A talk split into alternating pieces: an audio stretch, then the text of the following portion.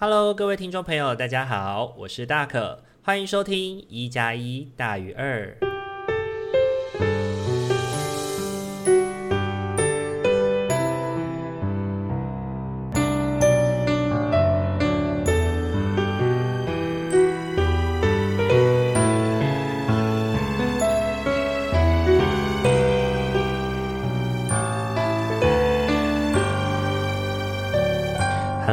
位听众朋友，大家晚安！欢迎大家又在礼拜天的晚上回到我们一加一大于二的节目当中。大家这一个礼拜过得还好吗？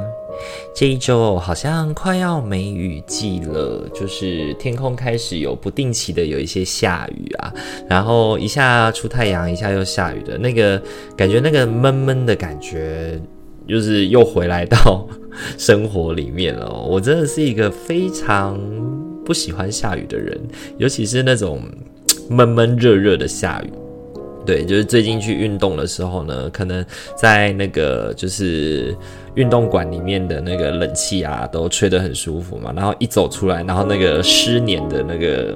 天气就整个黏在身体上，然后就开始流汗，觉得很不舒服。不知道大家会不会也跟大可一样，非常不喜欢下雨呢？因为我觉得，即便我没有要出门，我还是没有那么喜欢下雨的天气。因为有的时候下雨的天气会让人，嗯，就整个空气里面是潮湿的，那那个潮湿有的时候会让人有点烦躁哦。而且我们洗的衣服什么的，可能都无法干呐。那这种时候呢，可能就要祭出一些手段，比如说用除湿机啊，或者是其他的方式来让自己保持舒服一点哦。上个礼拜呢，是我干儿子的抓周日哦。那我是第一次参加这个活动，那我就觉得蛮新奇的。因为那个时候干女儿出生的时候，抓周的时候我没有时间参与这样子。那这一次呢，有机会参与到干儿子的抓周，我觉得很开心。那他这次总共抓了笛子啊、直尺啊跟波浪。那虽然怀疑说，就是他是不是把那种棒状物，像笛子跟直尺都是棒状物嘛，当成是甘蔗在吃，因为他真的咬得很开心哦，但还是很替他感到开心啦。然后也第一次参加这样子的，就是抓周活动，然后就觉得每次跟家族的人一起待在一起的感觉，总是让人觉得非常的开心也美好。然后也在有点像是在一个礼拜的开始就有那种充电的感觉。那这个礼拜呢，也刚好有两场的外都活动，就紧接着在礼拜一跟礼拜二这样子。那其中一场呢，是讲述认知行为理论运用在实务工作上面的经验。那另外一场呢，就是一个个案的研讨，然后还有排卡工作跟儿少服务的概念哦。这两天的工作结束之后，我真的是累歪了。开车回家的路上，甚至有那种啊要准备断片了的那种疲惫感啊。那我觉得在回家的过程啊，整个脑袋里面已经炸不出任何一点有用的词汇了。然后这个人已经开始进入那种脑雾的状态，就是什么事情都没有办法做，然后。大脑过度的疲劳，可是身体又还没有到睡觉的时间点，然后就变成卡在那边，有种不上不下的感觉。听众朋友有过这样子的感觉吗？那那个感觉有点就像是你已经。不知道你还可以再做些什么？你觉得你今天已经够了，可是好像又还舍不得睡觉的那种感觉哦。但是回应到现实，就是一整天的那个活动里面的感觉，其实是蛮认，就是很认真的。然后整个互动的过程是让人感觉蛮满足跟爽快的哦。因为我觉得这两天在跟伙伴们互动的时候，他们在学习或者是提问上面，真的有非常多很认真跟很棒的互动跟交流。那我觉得这种。彼此学习的感觉真的让人觉得很开心、很棒，也会让我很喜欢，也享受这样的疲累。就是你觉得你就是用心对待别人，然后也被别人去用心的回应的感觉，我真的觉得是蛮棒的啦。那我始终觉得说，就是我们用心对待别人，其实对于长大后的我们来说，变成是一种需要练习的事情。对，因为。我觉得用心对待别人，在我们还小的时候，它应该是我们与生俱来的能力。只是说，我们可能在成长的过程当中，也就是社会化的这个历程当中，我们可能慢慢的就习得了越来越多的社交的技巧，然后也遭遇了很多不同的事件嘛。那逐渐呢，让我们在这些事件当中有了不同的学习，然后开始懂得保护自己了。可是，在这个保护自己的过程当中，那个拿捏可能也变成。要么全开，要么全关的那个过程，导致我们可能会难以放开自己，并且去真诚啊，或者是比较用心的去对待别人的感觉哦。那我在这个礼拜呢，就是在去带团体的时候啊，我觉得就是。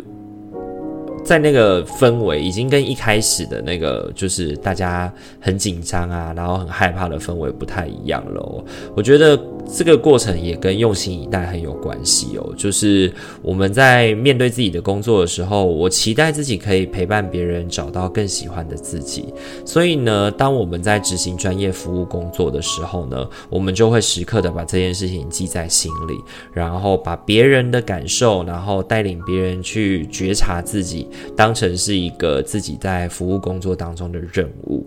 这个礼拜呢，我们的监狱团体哦，我透过食物的牌卡来带动大家去回忆过往。那其中一个印象很深刻的是，有一个成员的食物，他选的是臭臭锅。那当他提到说，他跟他的孩子们都非常喜欢吃臭臭锅，从他还没有嫁人、还没有怀孕之前，他就已经喜欢吃了。然后怀了宝宝之后呢，就是宝宝在肚子里面一起吃臭臭锅，然后孩子慢慢长大了，两个人一起吃一锅，然后两个人各自吃一锅，然后再怀了第三个宝宝，然后第三个宝宝就是一样从肚子里开始吃。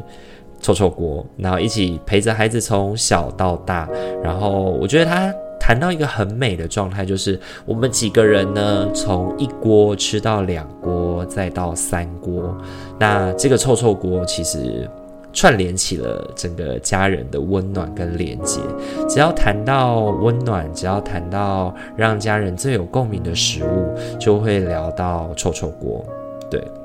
那我觉得这个温暖与连接会让我们去忆起那些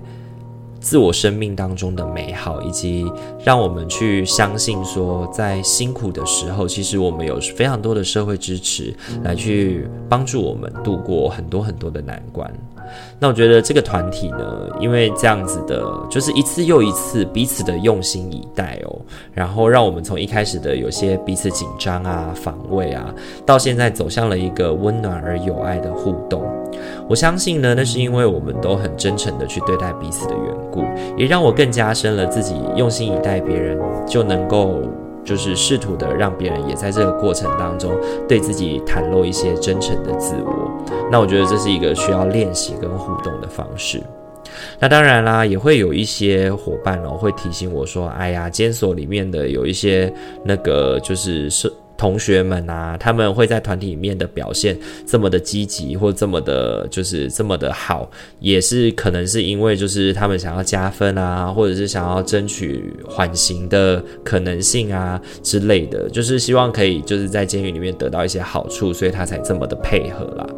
但是呢，我觉得固然是这样，没错。但是呢，当你真的用真诚的心去面对或者是对待这些服务对象的时候，其实他们或多或少也会感受到你的认真以及你的那种照顾。那只要有那么一刻，就是在你的团体可能三个小时、两个小时，然后为期六次、十二次的状态跟时间当中，有那么一刻，或者是有那么一些时间点的。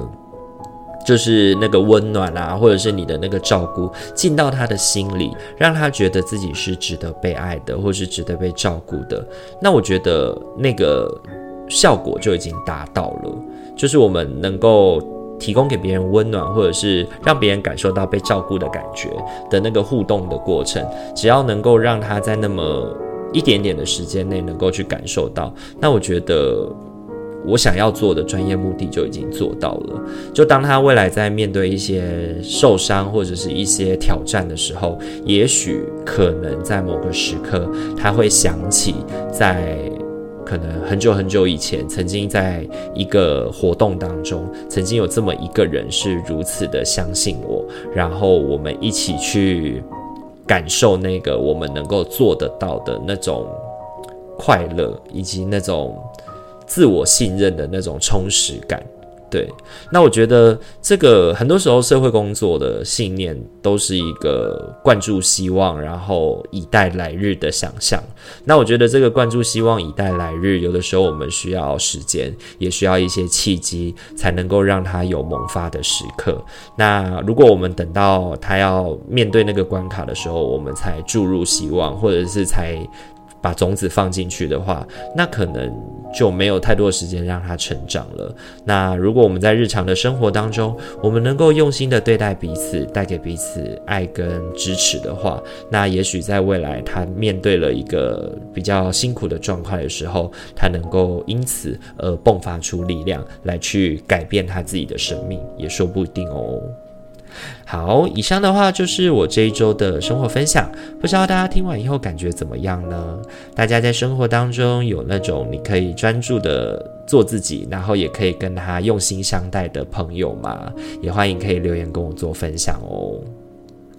好，接下来的话要来陪伴大家来进行所谓塔罗的抽牌了，然后来去关注一下这一周的生活当中，我没有什么要去。自我注意，或者是我们有没有什么是我们需要去对自己提醒的？然后，或者是生命当中有没有什么课题啊，是我们这周要特别小心、特别注意的呢？让大家在心里面默想着，在下个礼拜的生活有没有什么要特别注意的？然后从一号牌到四号牌来为自己选择出一个属于你的牌组跟生活提醒喽。好，那就给大家一点时间去做冥想思考喽。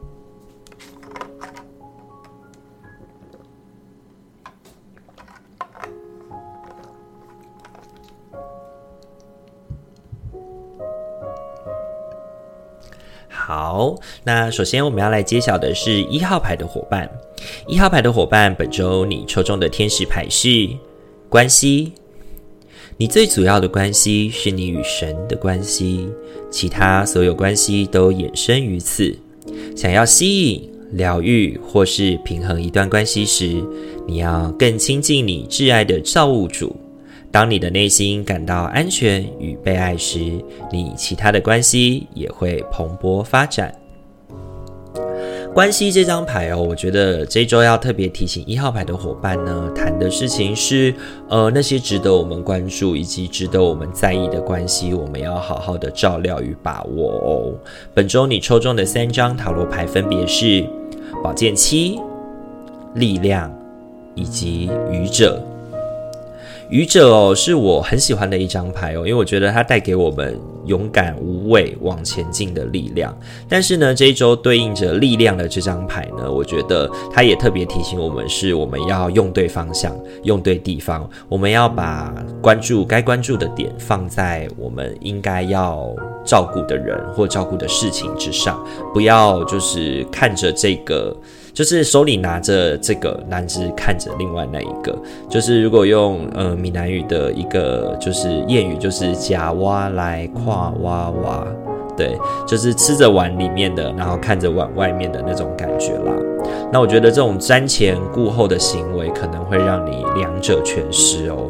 那我觉得有的时候，愚者带给我们的是，我们应该要拼尽全力，我们应该要勇敢地展开冒险嘛。那力量也告诉我们，我们要能够去分配自己的力量，在我们该专心跟该关注的事情上。那我觉得对一号牌的伙伴来说，下个礼拜应该要着眼于自己应该要仔细去面对的关系，去对那些你应该要爱以及你想要爱的人付出时间与心力，不要让那些不值得的或不应该的人来去伤害了你对其他人的感受与爱哦，有的时候我们很容易会对一些就是本来就对我们颇有敌意的人，太过在乎他们的想法，然后导致我们对于自己或对于自己身边的人呢变得不信任，然后或者是我们没有摆放正确的。观念，或是应该摆放更多的力气在自己所爱的人身上。那我觉得这是一号牌伙伴这一周可能会面临的课题。那就请你专注于在自己所爱的人身上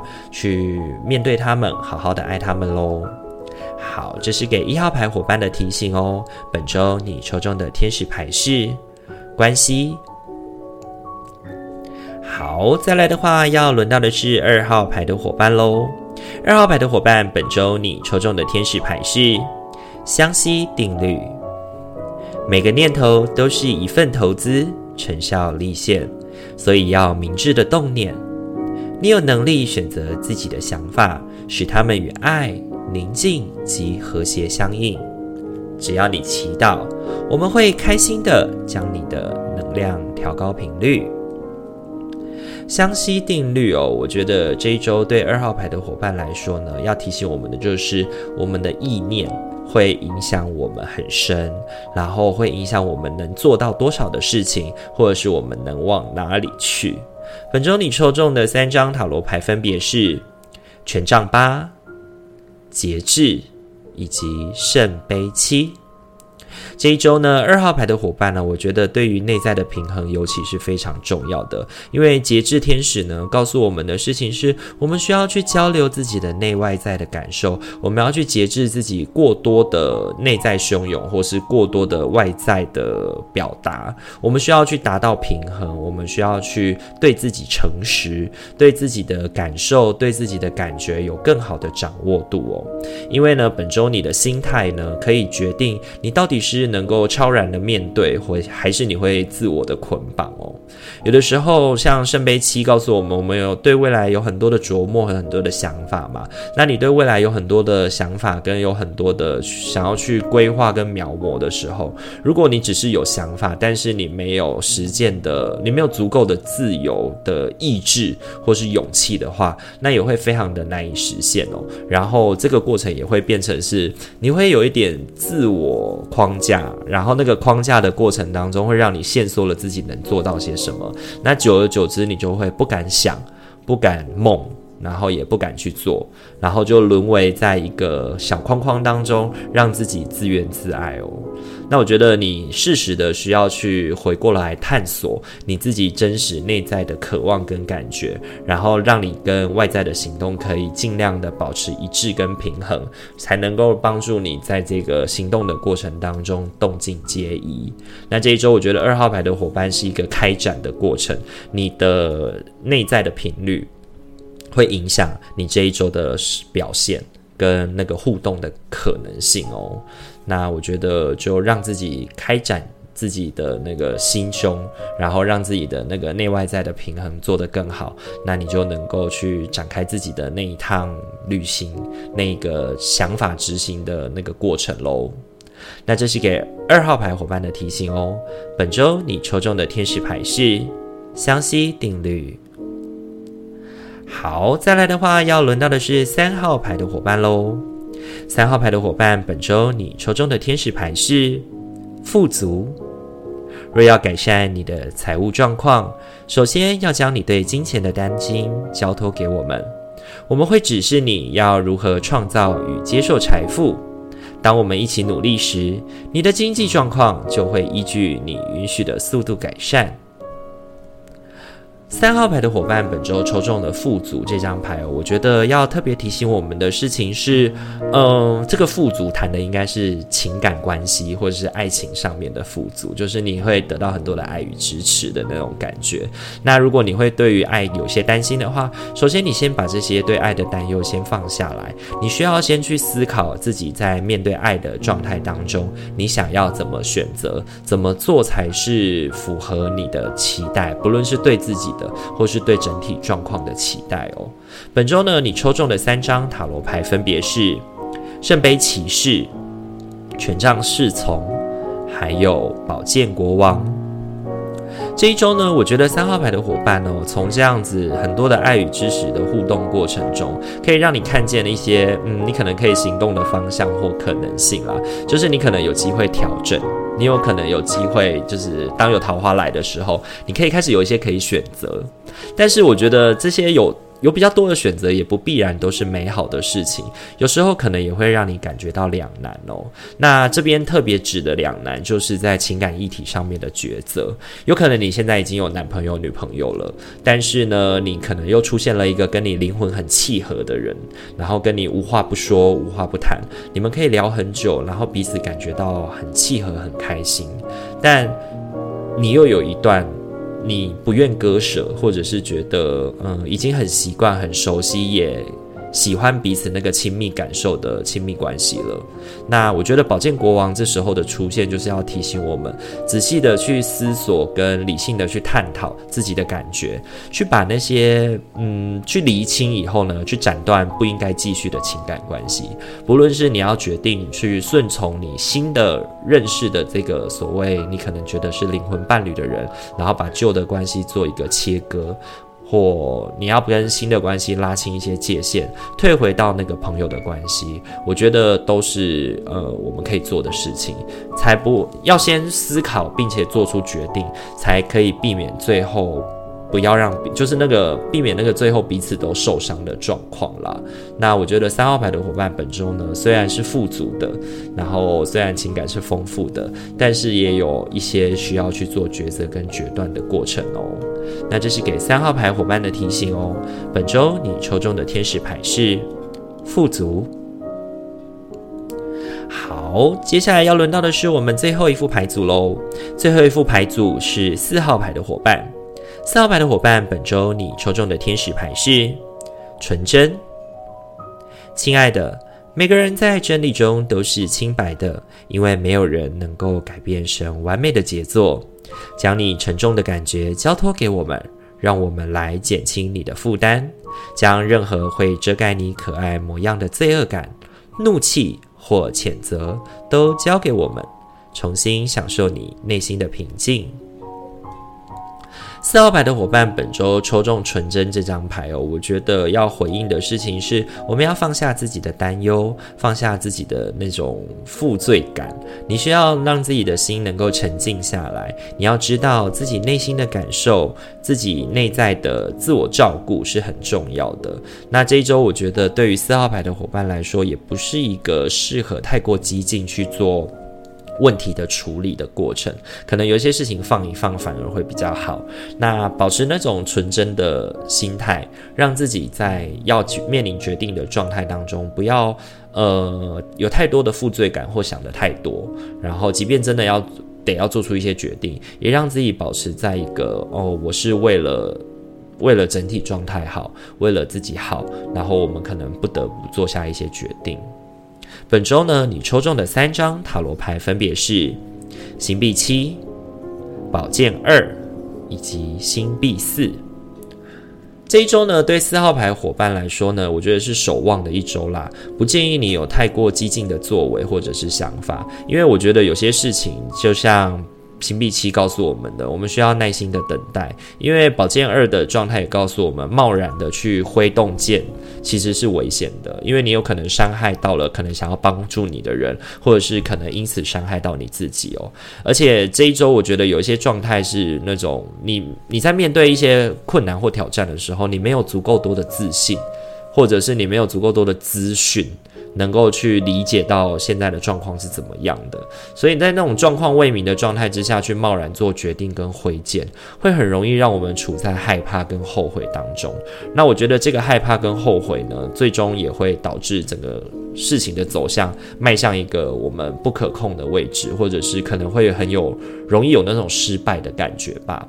那我觉得这一周四号牌的伙伴呢，最重要的事情是不要做太多重大的决定。那如果你真的得要做，呃，就时候到了，该做决定的时候，保持着那个对自己内心的那种想太多或那种罪恶感，先都暂且的放下来，先专心的面对你自己内心对这件事情真实的看法，然后做出决定就好了。那不要太过激进，不要太过躁进了，因为这会让你没有办法保持纯真的平静感哦。好，那这是给四号牌伙伴的提醒哦。本周你抽中的天使牌是纯真。好。今天的话四副牌组都已经讲解完毕喽，不知道大家听完以后感觉怎么样呢？这一周呢，我觉得四副牌组还是要提醒我们在面对自己或面对别人的时候，我们需要专心跟用心以待。对，就回应到我们这一周的主题，也再次给大家做一个提醒哦。那如果喜欢我们频道的话，请记得帮我们按赞、订阅与分享，让你身边的朋友都能够在礼拜五跟礼拜天的晚上，来让大可与阿明来陪伴你哦。好，那我们今天一加一大于二就到这边喽。祝福你有一个美好的夜晚，在下个礼拜的生活都能感觉到心灵的和谐与平衡。